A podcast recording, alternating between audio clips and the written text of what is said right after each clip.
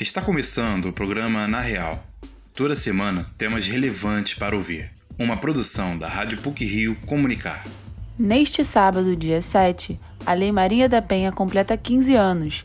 Ela foi sancionada em homenagem à mulher cujo marido tentou matá-la duas vezes. O objetivo da lei é estimular as denúncias de violência contra as mulheres e também dar proteção, especialmente nesse momento de isolamento social e confinamento, em que os ataques a elas cresceram muito. Em outra reportagem, vamos abordar as ocupações irregulares no município do Rio de Janeiro. Segundo uma pesquisa, 57% do território carioca é dominado pelas milícias. Fique com a gente!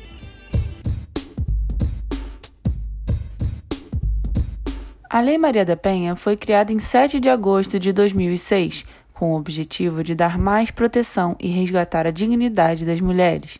A lei tem três características fundamentais: é pedagógica, preventiva e punitiva.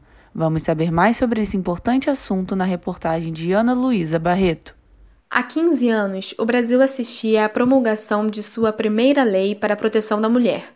A Lei Maria da Penha, sancionada em 7 de agosto de 2006, determina os tipos de violência contra a mulher, as formas de denúncia e de proteção e o papel dos órgãos judiciais.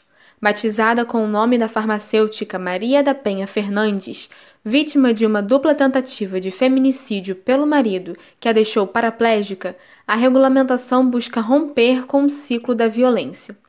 Nesses 15 anos de história, muitos foram os avanços e os benefícios sociais proporcionados pela lei.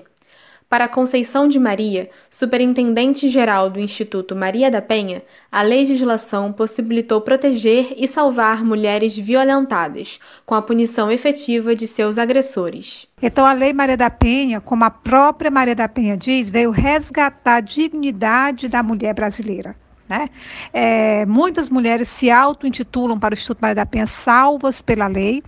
E uma das coisas mais importantes é que a Lei Maria da Penha ela tem três dimensões. Ela é pedagógica, preventiva e punitiva. Conceição de Maria destaca que ainda há desafios para o pleno cumprimento da lei, como nos pequenos municípios desassistidos e na aplicação de medidas protetivas mas a sociedade também precisa se mostrar atenta e sensível às mulheres vítimas de violência.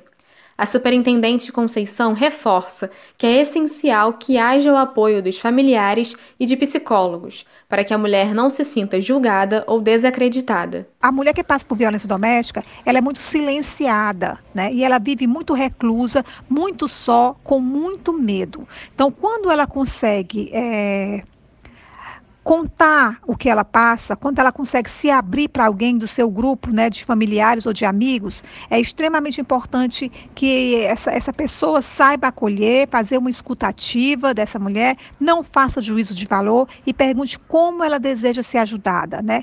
Conceição acredita que, para além da Lei Maria da Penha, é um dever de todos orientar e retirar a vítima do trauma e do medo da violência. Para a professora do Departamento de Psicologia da PUC Rio, Júnia Vilhena, o tratamento psicológico deve ser acompanhado de políticas públicas e de uma assistência social eficazes para desculpabilizar a mulher. Esse acompanhamento pode ajudar para que ela possa entender né, que ela não tem nenhuma relação né, com os atos desse marido ou companheiro ou quem quer que seja que são abusivos. É trabalhando a autoestima e também trabalhando né, essa desculpabilização da mulher que eu penso que nós podemos ajudá-las. A professora Júnia Vilhena argumenta que a violência contra a mulher é fruto de nossa sociedade, que vê as mulheres como objeto de desejo. E os dados acerca do tema comprovam essa perspectiva. De acordo com o anuário do Fórum Brasileiro de Segurança Pública, em 2020 foram registradas quase 695 mil ligações relativas à violência doméstica no 190 e 1.350 feminicídios no Brasil. A cada minuto do ano passado, ao menos um chamado era pedindo ajuda em função de violência doméstica, e a cada dia, cerca de três mulheres eram mortas no país. Para a pesquisadora do Fórum de Segurança, Isabela Sobral, mesmo com os avanços da Lei Maria da Penha, a pandemia da Covid-19 criou um cenário em que a vítima está confinada, na maioria das vezes, com o seu agressor. Então, de fato, a gente acredita que a pandemia possa ter tido um impacto muito importante nisso, tanto pela maior dificuldade de buscar, né, uma delegacia, como pela questão econômica. Então, as mulheres estão é, mais tempo em casa e com seus possíveis agressores, e muitas pessoas tiveram perda de renda durante esse período. Então, é mais difícil você fazer algum tipo de modificação da sua estrutura familiar nesse, nesse momento, né? Isabela Sobral alerta que os números podem ser ainda maiores devido à subnotificação e à problemática na análise dos registros de feminicídios pelos delegados. Se você é vítima ou conhece alguma mulher que sofre violência, diz que 180 e denuncie. Para que a Lei Maria da Penha continue a promover avanços no país, é preciso que a sociedade entenda que a violência contra a mulher não é uma questão privada, mas social. Ana Luísa Barreto para o Na Real.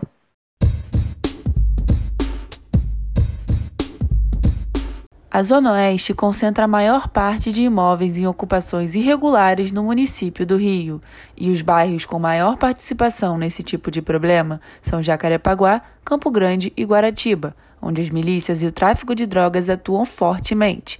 O repórter Luiz Felipe Azevedo tem mais informações.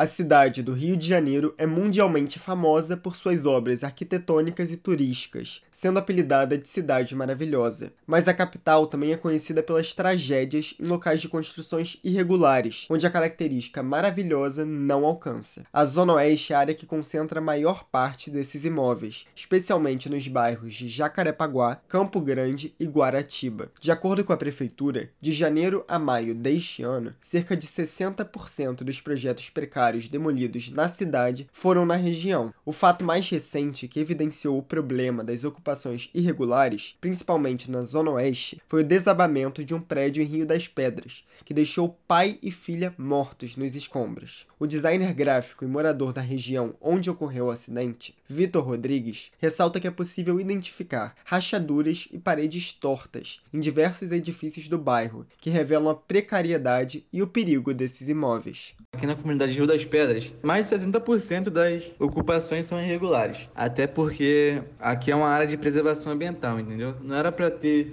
esse tanto de prédio, casa atrás de casa. É, a ganância do homem fala bem mais alto do que a própria segurança. Então, isso acaba prejudicando bastante a comunidade. É, você andando pelas ruas, você consegue visualizar sem, sem esforços, entendeu? As rachaduras nos prédios, prédio às vezes até torto. Então, é uma coisa bem ruim para a comunidade. O morador Vitor Rodrigues afirma que as tragédias e as irregularidades aconteceriam com menor frequência no bairro se o poder público efetivamente permanecesse no local. Com a ausência de medidas dos poderes responsáveis, novas formas de controle assumiram a região nas últimas décadas, como o tráfico e as milícias. Segundo o professor do Departamento de Ciências Sociais da PUC-Rio, Ricardo Ismael, o fato de a Zona Oeste ter sido uma das últimas áreas da cidade a ser ocupada e possuir extensos terrenos disponíveis contribuíram para esse cenário. O problema das ocupações irregulares na cidade do Rio de Janeiro não é novo. Talvez tenha agora ganhado mais visibilidade, até pelo fato, nos últimos anos, nas últimas décadas, de que essas ocupações agora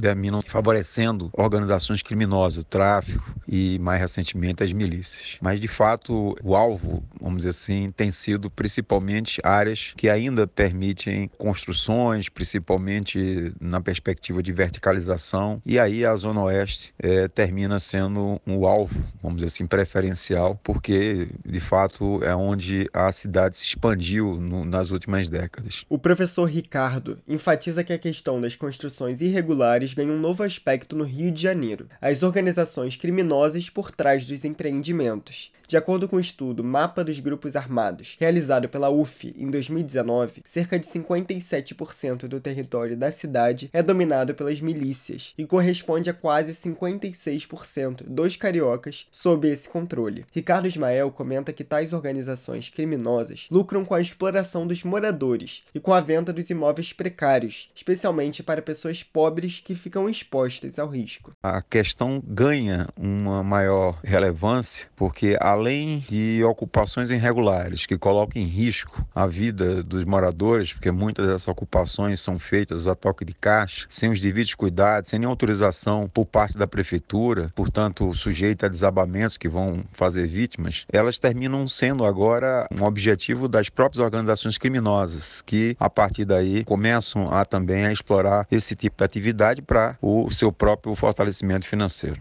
O professor Ricardo Ismael argumenta que o dever de prevenir e fiscalizar o avanço dessas ocupações, juntamente com as organizações criminosas envolvidas na prática, é da Prefeitura do Rio e da Polícia Civil. Segundo o subsecretário municipal de conservação, João Luiz Reis, a prefeitura fiscaliza e monitora as construções irregulares constantemente. Em relação às ocupações irregulares, o papel principal do poder público é o de ordenamento urbano. Para isso, a prefeitura, através de suas secretarias, das subprefeituras, da Defesa Civil e de outros órgãos municipais, exerce a fiscalização e o monitoramento para coibir tais ocupações e realiza constantemente ações de demolição dessas construções irregulares. O subsecretário João Luiz enfatiza que o trabalho é preventivo e baseado nas ações fiscalizatórias pela cidade, através de canais de denúncia como o telefone 1746. Mais do que ser uma cidade maravilhosa, é importante que a cidade do Rio tenha uma política habitacional eficaz e segura para todos os cariocas. Esta matéria foi produzida por Luiz Felipe Azevedo e Ana Luísa Barreto para o Na Real.